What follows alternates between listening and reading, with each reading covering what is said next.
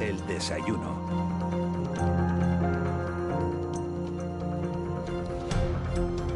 Este martes, se los decía hace un instante, vamos a compartir desayuno con un hombre que empezó desde abajo para llegar, eh, digo yo, a lo más alto. Ahora nos dirá él si, si es así o no. Lo hizo en su pueblo, en Moya, y lo ha hecho en el Partido Popular de, de Gran Canaria. En Moya, Moya York, como lo llama él, pasó de coordinador de áreas en 1999 a ser alcalde en 2011. Alcalde durante ocho años, y porque no quiso más. En el Partido Popular pasó de afiliado de a pie a ser elegido el año pasado presidente del Partido Popular de Gran Canaria, cargo que está compatibilizando con, bueno, con su escaño. Uno es orgánico, otro es de, de, diputado en el, en el Parlamento de Canarias. Hipólito Suárez, muy buenos días. Buenos días. Hipólito Suárez, poli, ¿no? Así, así me gusta. Gracias por acompañarnos. Fuera, fuera del gobierno, señor Suárez, en Madrid y en Canarias, eh, ¿está el PP en sus horas bajas? Yo creo que el Partido Popular eh, pues no ha atravesado buenos momentos. De ahí que hayamos o que estemos en la oposición a nivel nacional, en el gobierno del Estado, y que nos hayamos quedado fuera del gobierno autonómico, pero como también nos hemos quedado fuera de otras administraciones. Yo creo que el trabajo que se ha llevado a cabo dentro del Partido Popular no ha sido un mal trabajo, todo lo contrario, pero es verdad que a lo mejor no hemos llegado a donde teníamos que llegar. Y es a que la gente, los canarios y canarias, eh, creyeran en el proyecto del Partido Popular y por eso nos han colocado en la oposición. Es verdad, eh, señor Suárez, que, que, hubo una propuesta hace un año de coalición canaria para que Australia Navarro fuera presidenta del gobierno y como ayer Antona dijo que no, desterraron a Antona a Madrid y aquí prosperó ese pacto de las flores porque a Curvelo no le parecía demasiado serio eh, el descontrol que había en el Partido Popular. Lo que es verdad es que el Partido Popular tuvo la oportunidad de gobernar. Eso sí, eso sí es una verdad. ¿Y qué tiene que hacer eh, el PP para, para convertirse eh, en una verdadera alternativa de gobierno en Canarias? Bueno, yo creo que lo que te decía con anterioridad también, aquí lo que hay que hacer es recuperar la ilusión de la gente por el proyecto del Partido Popular. Nosotros hemos estado en muchísimas instituciones, pongo de ejemplo el Ayuntamiento de Las Palmas de Gran Canaria, pongo de ejemplo pues el Cabildo de Gran Canaria, así como otros tantas otras tantas instituciones donde hicimos un buen trabajo y donde la gente poco a poco pues fue perdiendo la ilusión por el proyecto del Partido Popular nace también otras formaciones políticas que eh, bueno que hacen que nosotros perdamos pues peso que hace que nosotros también perdamos masa en lo que es eh, el día a día de la sociedad canaria. Y se fijan pues en esas nuevas formaciones políticas que desde luego al Partido Popular le restan eh, simpat simpatizantes. Bueno qué tiene que hacer el Partido Popular pues creo que es lo que estamos haciendo centrarnos, estar en la moderación, estar con la gente, estar con los colectivos y que la gente vea que el Partido Popular es un partido que tiene proyecto, que tiene ganas, que tiene también cantera, que tiene banquillo y que es un partido que más pronto que tarde va a volver a las instituciones a, gobernar y hacer eh, bien, lógicamente, para aquellas, aquellos vecinos a los que afecte esas instituciones. También es verdad, yo he sido muy crítico, a nosotros nos hizo mucho daño la corrupción.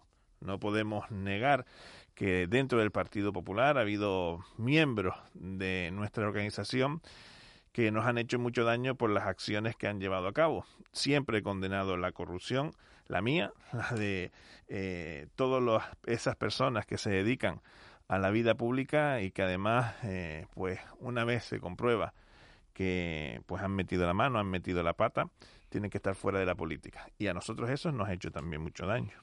El Partido Popular, eh, señor Suárez, es el, el, único partido que no ha firmado en Canarias el pacto por la reactivación económica, tampoco el plan reactiva 2020-2023, un plan que, sin embargo se han suscrito el resto de partidos y los, y los agentes sociales.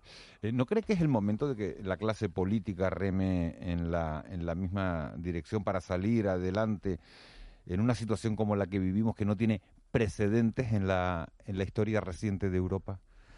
El Partido Popular, y lo digo además convencido de lo que voy a decir, ha arrimado el hombro. Ha puesto sobre la mesa en una primera parte más de 158 medidas, en una segunda parte otras tantas, eh, y, y yo que he participado de esas reuniones donde se intentaba negociar esas medidas, esas propuestas que desde el Partido Popular le hacíamos al presidente del gobierno, vi también y comprobé en primera persona, ya digo, eh, pues mm, el ninguneo al, que nos eh, sometía. Nosotros decíamos además también que ese plan de reactivación, el que firmaron el 30 de mayo, era un plan eh, falso, era un plan más propio de un titular que de un trabajo bien hecho. De ahí que nosotros dijésemos que no íbamos a apoyar ese pacto. Un pacto que además en un principio estaba valorado pues más de 14 mil millones y que hemos visto cómo se ha quedado en 4 mil y poco. Nosotros hemos hecho, ya digo, muchísimas propuestas a ese pacto de reactivación y al que llevamos hace escasos 15 días al Pleno del Parlamento. Y nosotros lo que hemos hecho es hacer propuestas serias, propuestas que además se puedan cumplir y no estar mareando eh, pues a los canarios y canarias con eh, falsos anuncios. Por lo tanto, nosotros hemos hecho un ejercicio de responsabilidad, no queríamos que se engañara a los canarios y por eso nos hemos opuesto a ese pacto de la reactivación que además recuerdo también eh, que han dejado fuera pues a las universidades canarias, a distintos colegios profesionales y a un sinfín de gente. Nosotros, nuestro discurso y así, por lo menos este que les habla, ha sido reconocido en sede parlamentaria porque lo que estamos haciendo son medidas propositivas. No hay una intervención de un compañero mío o mía propia en el, en el Pleno del Parlamento de Canarias o en las comisiones donde no haya siempre, como mínimo, una propuesta al gobierno de Canarias. Yo recuerdo, como la propia consejera de Derechos Sociales, cada vez que tiene hace alusión a este que les habla, pues siempre dice que estamos haciendo propuestas continuamente, que nuestras intervenciones son propositivas. Por lo tanto, estamos arrimando el hombro. Pero cuando uno arrima el hombro y la otra parte lo que intenta es quitarse, alejarse, para que no te arrimes mucho a él, pues lógicamente es difícil. Eh, señor Suárez, buenos días. Usted ha dicho, nos hizo mucho daño a la corrupción. Eh, siempre la he condenado, he condenado la corrupción mía y la de los demás, entiendo por mía la del partido, ¿no? Sí, claro. La que había en el seno del partido, lógicamente. Eh, ayer el ex tesorero del PP, Luis Bárcenas, eh, anuncia o se, o, se, o, se, o se filtra o se da a conocer que se va a reunir con, con los fiscales para colaborar, para, para ver si ayuda a su mujer que, que está en la cárcel ya, ¿no? Eh, ¿Cree usted que esto es un nuevo, bueno, que espera que pase, que espera que pase de cara al PP? ¿Cree que el PP debería mm, desligarse de una manera más eh, taxativa de, de, esta situación? Yo, desde luego, eh, lo que hay que hacer es limpieza general. Limpieza general, una limpieza general de aquellas personas que han venido a lucrarse, de aquellas personas que han manchado el nombre de una organización política con, bueno, unos años de historia, es verdad que no tenemos eh, tanta historia como otros partidos políticos, pero sí es verdad que allí donde hemos estado hemos hecho mucho bien. Pero dentro de la organización ha habido gente con cargo de responsabilidad, pues que nos han hecho mucho daño. A esas personas fuera. Yo agradezco la llegada de Pablo Casado, de Teodoro García Gea, al partido por una sencilla razón, por muchas, pero entre ellas eh, se encuentra la de la limpieza que se está haciendo y la transparencia con la que se está actuando. Pablo Casado llegó para acabar con la corrupción dentro del partido y bueno, pues creo que lo está haciendo y además magníficamente bien. Eh, diputado, muy buenos días. Eh, buenos días. Hemos tenido la oportunidad de escucharle a usted, hemos tenido esta mañana la oportunidad de escuchar a Fernando Enseñat, usted con un mensaje conciliador y si me permite valorarlo, al señor Enseñat, compañero suyo en el Grupo Parlamentario Popular, con un discurso bueno durísimo sobre los presupuestos canarios.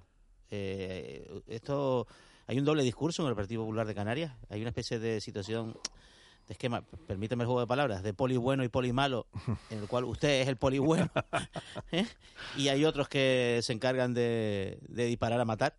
No, yo, vamos, Fernando Enseñá es un magnífico compañero y además le aseguro que eh, lo que le habrá contado seguro que tiene mucho de verdad, porque Fernando tiene muchos fallos, pero mentiroso desde luego no lo es. Fernando tiene muchos fallos como yo también los tengo. Pero sí es verdad que el presupuesto del gobierno de Canarias que nos han presentado no es un presupuesto real, es un presupuesto más bien eh, de fantasía, ¿no? Eh, yo le pongo un ejemplo por las áreas eh, en las que yo mm, puedo controlar mm, de mayor, o sea, más, más o menos.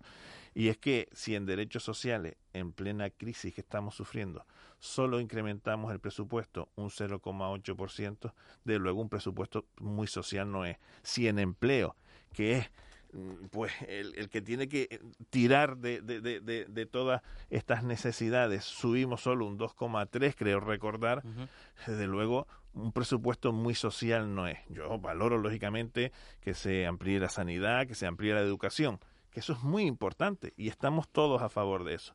Pero ¿dónde están las políticas reales que lleguen a la gente? Con un presupuesto que sube solamente un 0,8% en la Consejería de Derechos Sociales. Un presupuesto donde no aparece por ningún lado. Yo por lo menos no la he encontrado. La ley de servicios sociales con una asignación presupuestaria de 55 millones, muy social no es.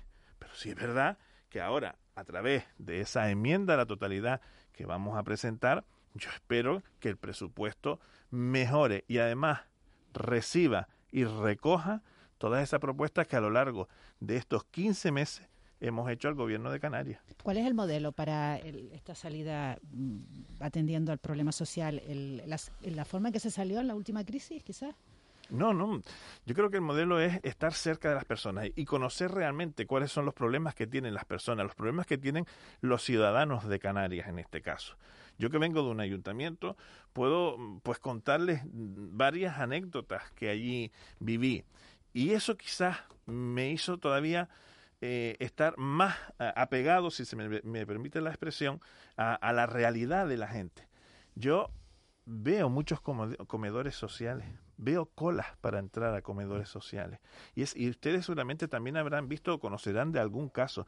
Yo veo mucha gente como está en las oficinas de paro, si pueden llegar a las oficinas de paro porque no encuentran un trabajo. Yo veo mucha gente que todavía está esperando recibir el 30% de lo que el gobierno de Canarias se comprometió para cumplimentar el, los ERTE. Veo a mucha gente, visité el otro día la Casa de Galicia y a día de hoy, y haciendo la comparativa, con los años anteriores no han recogido ni siquiera un 10% de lo que se recogía con anterioridad.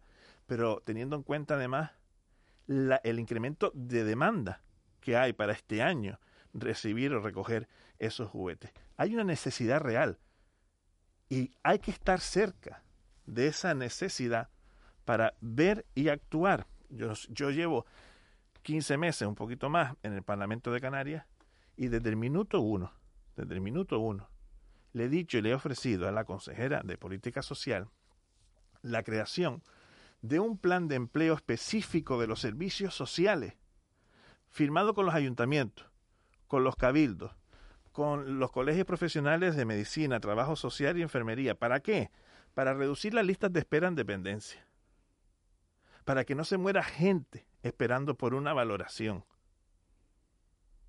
¿Quién se beneficia de esta propuesta? Pues lógicamente esos hombres y mujeres de Canarias que están esperando para ser simplemente valorados. Hemos hablado del plan de infraestructura sociosanitaria. Parado, parado. No hay plazas, no se están creando plazas sociosanitarias. Y eso es un drama que tenemos en Canarias. Por lo tanto, lo que hay que hacer es bajar a la tierra, conocer la realidad y a raíz de ahí actuar. Y eso es lo que estamos proponiendo, por lo menos en mi caso, eh, lo que estamos proponiendo en el Parlamento de Canarias. El señor Suárez, le voy a hacer una, una pregunta que acaba de salir. Estaba, estaba consultando mientras usted hablaba también eh, una noticia. Sanidad calcula que podrá administrar la vacuna de Pfizer a 10 millones de personas antes de, de final de año. El gobierno acaban de anunciar en televisión española va a cerrar un acuerdo en los próximos días con Pfizer para la compra de 20 millones de dosis de su vacuna, de su vacuna contra el, coronavirus y el objetivo es que estas puedan empezar a administrarse a, finales de año si, si todo esto va bien. ¿Cómo cree usted que se ha gestionado toda esta crisis y qué le parece esta noticia?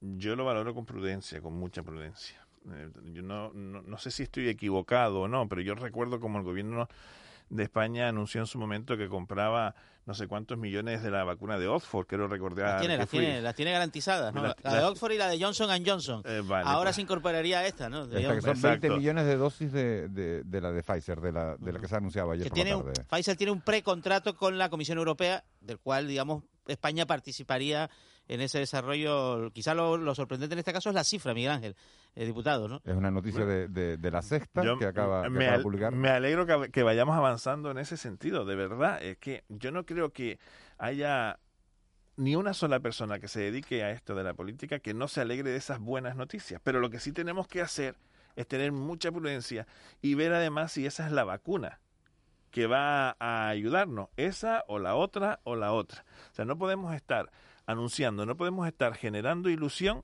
si al final nos vamos a llevar la torta, si al final nos vamos a llevar el bofetón. Por lo tanto, prudencia. Y si esa vacuna funciona, bienvenida sea.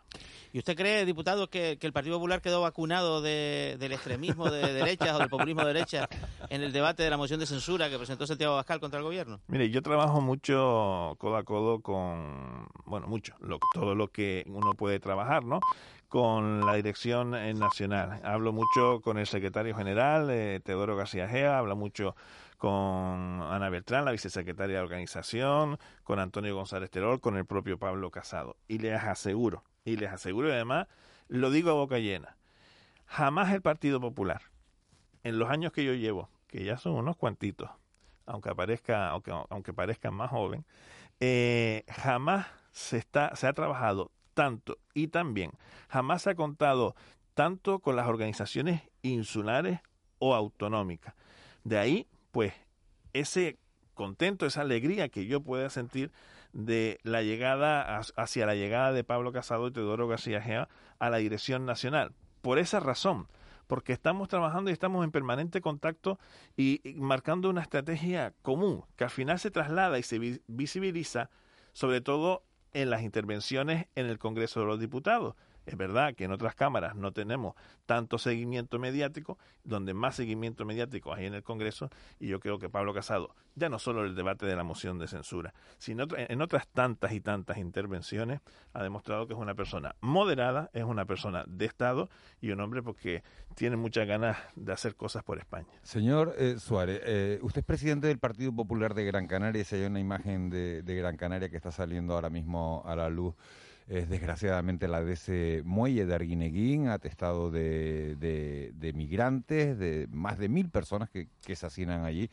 Hablaba usted de la política nacional del Partido Popular, hablaba de, sus relaciones con el señor Casado. ¿Cómo resolvería el Partido Popular ese problema cómo afrontaría? Porque la resolución parece complicada. Eh, ¿Qué medidas tomaría para, para solucionar eh, esa situación que se está produciendo ahora mismo en toda Canarias y especialmente en la isla de Gran Canaria en estos momentos? Pues control en origen, lógicamente, eh, y poner en marcha un plan para acabar con las mafias, con esas mafias que engañan a tantas y tantas personas para traerlos hasta aquí, para llevarlos hasta Canarias y, y engañarlos como los ha engañado. Yo conversaba el otro día con una mujer migrante que de la que separaban a, a su hijo y, y me contaba que ella ha venido aquí engañada que ella esperaba encontrarse aquí otro mundo y, y nada que ver con lo que le habían prometido. Lo que sí es verdad es que la imagen que estamos viviendo, que estamos viendo continuamente en Arguineguín, hoy llegaba, me parece que a primera hora, una embarcación también, una patera a, a los cristianos y yo no, no, no, no leí Sí, con- más por con- ahí Con 100 personas, sí. pues con 100 personas no sabía el número exacto de, de personas que venían. Eh, esa imagen es la que no se puede dar. Pero tampoco se puede propiciar el racismo, los discursos xenófobos que estamos oyendo en muchos sitios y por muchas personas que tienen, que tienen voz propia. Estas son razones ejemplo. yo prefiero no ponerlo, se lo agradezco, pero yo prefiero no poner esos ejemplos. Pero desde luego, esto es una razón humanitaria en la que tenemos que actuar. Son personas, son hombres, mujeres, niños y niñas que vienen buscando un futuro mejor, que en la mayoría de los casos no se quieren quedar aquí, sino quieren pasar por aquí para llegar a Europa o al continente europeo. Y lo que estamos viviendo, lo que hemos vivido en esa nave por aquí, por la zona del puerto, tirados en el suelo, Lo que yo pude ver en Arguineguín, porque sí, yo fui a Arguineguín, no me habrán visto en foto, pero yo fui a Arguineguín, ¿eh? eso es tercer mundista. Y lo que estamos viendo este fin de semana, con cerca de o, más de dos mil personas que están allí tirados literalmente en el suelo, eso desde luego es inhumano. Y lo que hay que hacer es ponerse de acuerdo las administraciones. Yo tengo un alcalde, del cual me siento cada día más orgulloso, Raúl Afonso, el alcalde de Moya. Fue uno, por no decir el primero, que puso al servicio de la delegación del gobierno y del propio gobierno de Canarias un espacio, un albergue para albergar a estas personas. Ya llevan pues no sé cuántos meses allí. Y ellos, los migrantes que allí eh, se están mm, alojando u hospedando, están haciendo una vida normal en el municipio. Están recibiendo hasta formación. O sea, yo lo que, el llamamiento que hago es, primero, respeto por parte del Estado a Canarias, Segundo, que el gobierno de Canarias también se ponga las pilas. Y tercero, que las administraciones eh, locales también colaboren. Yo recuerdo cuando el, ministro Escribá decía que es que mm, los ayuntamientos canarios estaban haciendo los locos. Y también recuerdo como en el Parlamento le dije que a los ayuntamientos canarios se respetaba. Porque lo que no se puede hacer es culpar a una administración que no tiene competencia de ningún tipo y venir aquí y estar despejando balones continuamente. Esto no es competencia mía, es competencia de la otra, es competencia del otro o es competencia del otro. Estuvo aquí el ministro Marlasca. ¿Alguien me puede decir para qué? Pero señor Suárez, eh, cuando el, al PP le ha tocado cuando al PP le ha tocado este problema de la inmigración que desgraciadamente es un problema que ya tiene muchos años y es un fenómeno que, que nos afecta muchísimo eh, tampoco, tampoco supo dar con el, con el clavo y se produjeron también situaciones, incluso tuvimos un informe en contra de la organización Human Rights Watch, que ha vuelto, ¿no? que está aquí otra vez. Eh, parece que hay dos PP, ¿no? El PP que usted habla del alcalde, el actual alcalde de Moya, que se ofrece, y, y después el PP que ha estado en el gobierno del Estado y que no, eh, vamos, que cometió una serie de, errores muy parecidos a los que estamos viendo, ¿no? Pero quizás no hemos, no hemos aprendido de esos errores quizás no hayamos aprendido de esos errores. A ver, yo cuando mm, mm, hablo del PP, hablo del PP en, en, general, y yo creo que todos somos PP, todos los que pertenecemos lógicamente a esa organización. Ni hay PP bueno ni hay PP malo.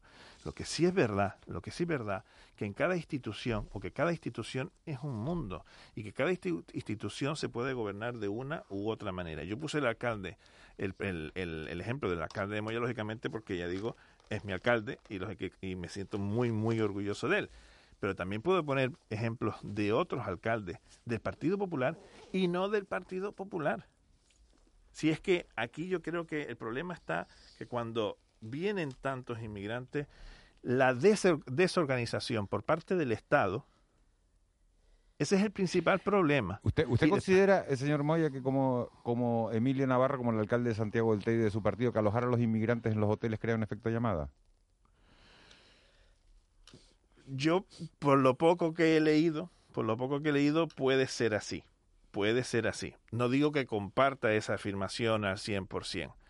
Eh, pero mm, yo he ido a visitar las zonas de Playa del Inglés para mm, conocer de primera mano esa situación. Y es verdad que los migrantes no están allí eh, de vacaciones tirándose a la piscina. Eh, no, no, no, vamos a ser realistas, vamos a ser eh, más serios, ¿no? Pero desde luego hay una situación que incluso hasta los propios hoteleros o muchos de esos representantes del sector hotelero no están de acuerdo con esa medida. Por lo tanto, lo que tiene que hacer el Estado es una gran mesa de trabajo con los países de origen, con los países receptores y trabajar en una política común para acabar con mafias, para acabar con la migración irregular. Eso es lo que hay que hacer. Bueno, esto es un tema serio, ha dejado clara, clara su postura. Eh, hablaba usted de acabar con las mafias. Yo quiero acabar esta entrevista, nos gustaría acabar esta entrevista con, un poquito de, humor en mitad de, toda esta situación que vivimos, señor Suárez. Para eso tenemos aquí a una, a una persona que sigue las entrevistas, que bueno, las sigue a ratos, entonces las preguntas son un poco parciales a veces. Eh, se llama Raúl García. Peligro. Anoche lo vi con un albornoz en la tele, en un programa que se llama Una Hora Menos, que ahora tendrá que, que- que explicar. Una casa de 4 millones y medio de euros que están vendiendo, Miguel Ángel. Buenos días, Poli. Muy buenos días, Miguel. Buenos oyentes, días. ¿cómo está la cosa? Poli, porque lo conoces al alcalde. Le llaman así, ¿sí o no? Hipólito, le llaman a usted así, ¿verdad? Me llaman así. Y Sí, me llamo también. Usted se autollama. ¿Usted cuándo está ¿No te, pensando? no te ha Poli, gustado ¿cómo lo de? Juanma antes de Poli bueno, Poli malo? Bueno, Juanma, el humor de Juanma y el mío eh, No, no, coinciden. no, no, a partir de las 12 de la noche. Coincide mucho. Todo tuyo, todo tuyo, no es mi fuerte. Coincide mucho a las 12 de la noche. Tengo aquí, eh, don Hipólito, tres noticias. Digo, ¿cuál le doy? ¿Cuál para comentar con usted? Eh, y me llama la atención. Una tiene que ver con Podemos. Una concejal de Podemos dijo que los hombres con penes pequeños son más beligerantes. No entramos en eso si quiere. O sea, se la cuento porque eso ha sucedido así. Eh, luego hay otra que me ha llamado la atención. Es que la exmujer de Phil Collins le acusa de no ducharse ni lavarse los dientes en un año. Otro titular que me ha llamado la atención. Pero con la que me voy a quedar para hablar con usted y voy a pedirle a usted una respuesta es la siguiente. Hayan en una iglesia una carta escrita en 1941 con un mensaje para las futuras generaciones donde escribieron disfrutar la vida. Esto es noticia, alguien un día puso en una carta a la iglesia disfrutar la vida y a mí me gustaría preguntarle, señor Hipólito, si usted pudiera escribir hoy algo en este año 2020 para que, ¿qué le digo yo, en 80 años lo, lo descubramos nosotros que estaremos vivos, ¿qué le gustaría poner y a quién se lo quería decir? No me entre en temas políticos, me gustaría más que fuera Hipólito, persona, ser humano. Si ya me llamas Hipólito, persona ser humano, yo no te voy a contestar. Si me Bueno, llamas Poli, Poli. vamos allá, Poli. O sea, a- a- vamos a darle un poquito de profundidad. ¿Qué pondría Poli en esa carta que quede ahí? Pues, ¿qué le digo yo? ¿En una iglesia o en, o en un banco o en, o en un bar o donde sea? ¿Qué, qué escribiría usted para que la gente luego en un futuro le recuerde y lo lea? Sean felices sin hacer daño a otros. Eso no se puede hacer, don Hipólito. ¿Qué tiene usted? Porque si uno crea Oye, qué felicidad... bonito, qué bonito, qué bueno. Pero no es viable eso, ¿eh? Qué Eso no es viable. ¿Por qué no es viable? No, no, no, porque si crea felicidad en algo... O sea, esto es como me, el efecto encantado, me mariposa. ha encantado lo que ha dicho el señor Suárez. Yo hubiera dicho, la vacuna se inventó en Moya York, Imagina. ¿no? Esa no es mala, ¿eh? Esa era buena. Yo pensé, fíjate, fíjate que estaba pensando Pero estamos más hablando de como- verdades o de, o de deseos. No, bueno, pero uno pone un deseo y no, y cuando... O sea, la suya es Mira, que al seamos final, felices. al final, yo ayer mismo tenía una, una conversación con una compañera y le hacía la siguiente reflexión. Eh, ¿Cuándo vamos a curarnos de esta tristeza a la que estamos sometidos? Eso, esa falta de cariño que estamos teniendo, esa falta de, de poder acercarnos, Esa es estar buena, con ¿eh? nuestros amigos. Eh, ¿Por qué no curar? ¿Por qué no dedicarnos a curar la pobreza? La, la tristeza, perdón. La pobreza la también. pobreza, la- y la la pobreza pobreza. también pero la tristeza sobre todo. Conocemos a mucha gente seguro que, que bueno, que los hemos visto cómo se han ido deteriorando, vemos a los jóvenes eh, pues sin ilusión. Busquemos también una vacuna para la tristeza. Poli Suárez. Esa me la apunto, ¿eh? Poli Suárez. Eh, qué bien terminar así. Alcalde, ex alcalde de, de Moya, diputado regional de- del Partido Popular, presidente del Partido Popular de Gran Canaria. Un placer haberlo tenido aquí en De la Noche al Día en los micrófonos de Canarias Radio. Un placer para mí también y compartir con todos ustedes y agradecerles, agradecerles eh, pues la oportunidad que me, que me han brindado hoy. Muchas gracias, buena suerte. De la noche al día, Canarias Radio.